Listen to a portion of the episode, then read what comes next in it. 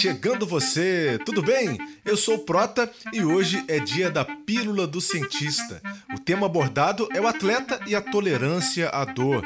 Já passamos por esse assunto com bastante profundidade no episódio número 6, em A Ciência da Dor no Esporte, com o professor Felipe Reis. Mas vale voltar ao detalhe da tolerância ou quanto você suporta de dor para fazer você pensar nos seus limites. Preparado? Preparada? Vamos lá então! A dor é uma experiência sensorial, emocional e psicológica que pode ser associada a uma lesão real ou potencial. No esporte de alto nível, ela está presente ao longo de toda a carreira do atleta e muitas vezes superá-la pode ser questão decisiva para o sucesso. Imagine um lutador que demonstre dor após cada golpe recebido. Isso pode ser uma grande fraqueza a ser explorada pelo adversário. Em vários momentos, o atleta precisa manter blindadas suas faculdades mentais e físicas para evitar uma falha no momento crítico da ação e a dor pode interferir nesse processo. Mas não somos máquinas e dependendo do estímulo nocivo, não é possível escondê-la ou domá-la. Na maior parte das vezes, a dor é uma experiência desagradável, mas pode ser ao mesmo tempo recompensadora. Existem confirmações científicas de que o exercício físico aumenta a tolerância à dor e o seu limiar, ou seja, o mínimo de estímulo necessário para o indivíduo senti-la. Isso se daria pela liberação da endorfina, uma substância que possui efeito analgésico, trazendo uma sensação prazerosa comparável de certa maneira à morfina. Esse é um fator importante envolvido na diminuição da sensibilidade à dor durante a prática de atividade física. Você já deve ter ouvido falar de alguém que se machucou durante uma partida de futebol e só depois de um tempo começou a sentir a dor. É por aí. Recentemente, foi comprovado que atletas envolvidos com esportes de contato, como lutas, futebol e rugby, podem ter maior tolerância à dor do que atletas de outras modalidades.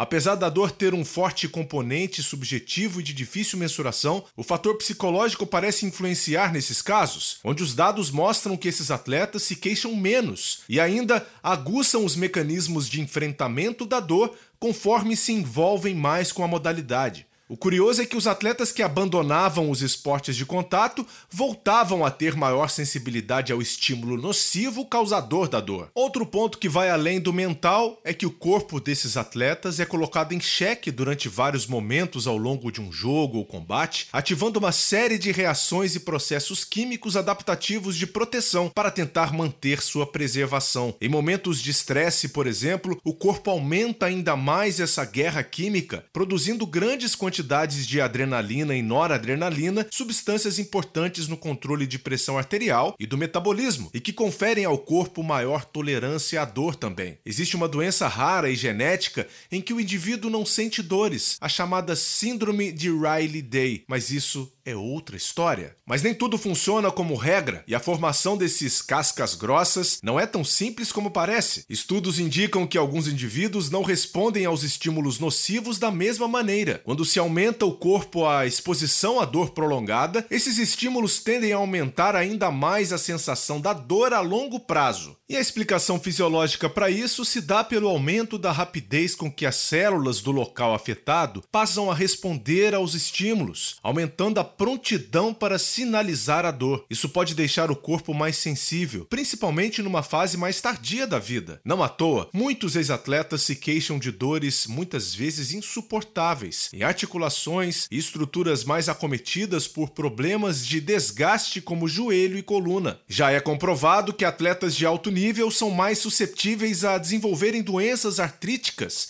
antes mesmo de entrarem na fase idosa. Ainda existe o problema das lesões que nem sempre são tratadas da maneira adequada e que, por força do momento de cada atleta, o obriga a continuar a competir. Entram em ação os medicamentos de controle da dor, os chamados painkillers, que já são um grande problema de saúde pública nos Estados Unidos. Tópico para um outro episódio aqui no nosso podcast. Muitos atletas de alto nível convivem com essa companheira indesejada chamada dor, seja durante os treinamentos ou nas atividades de vida diária. Precisam sempre se aperfeiçoar aperfeiçoar e manter um ritmo alucinante de exercícios para se manterem no topo. Afinal, no pain, no gain. É isso! Vou deixar o convite para você se juntar à nossa comunidade no Instagram com o Cientista do Esporte.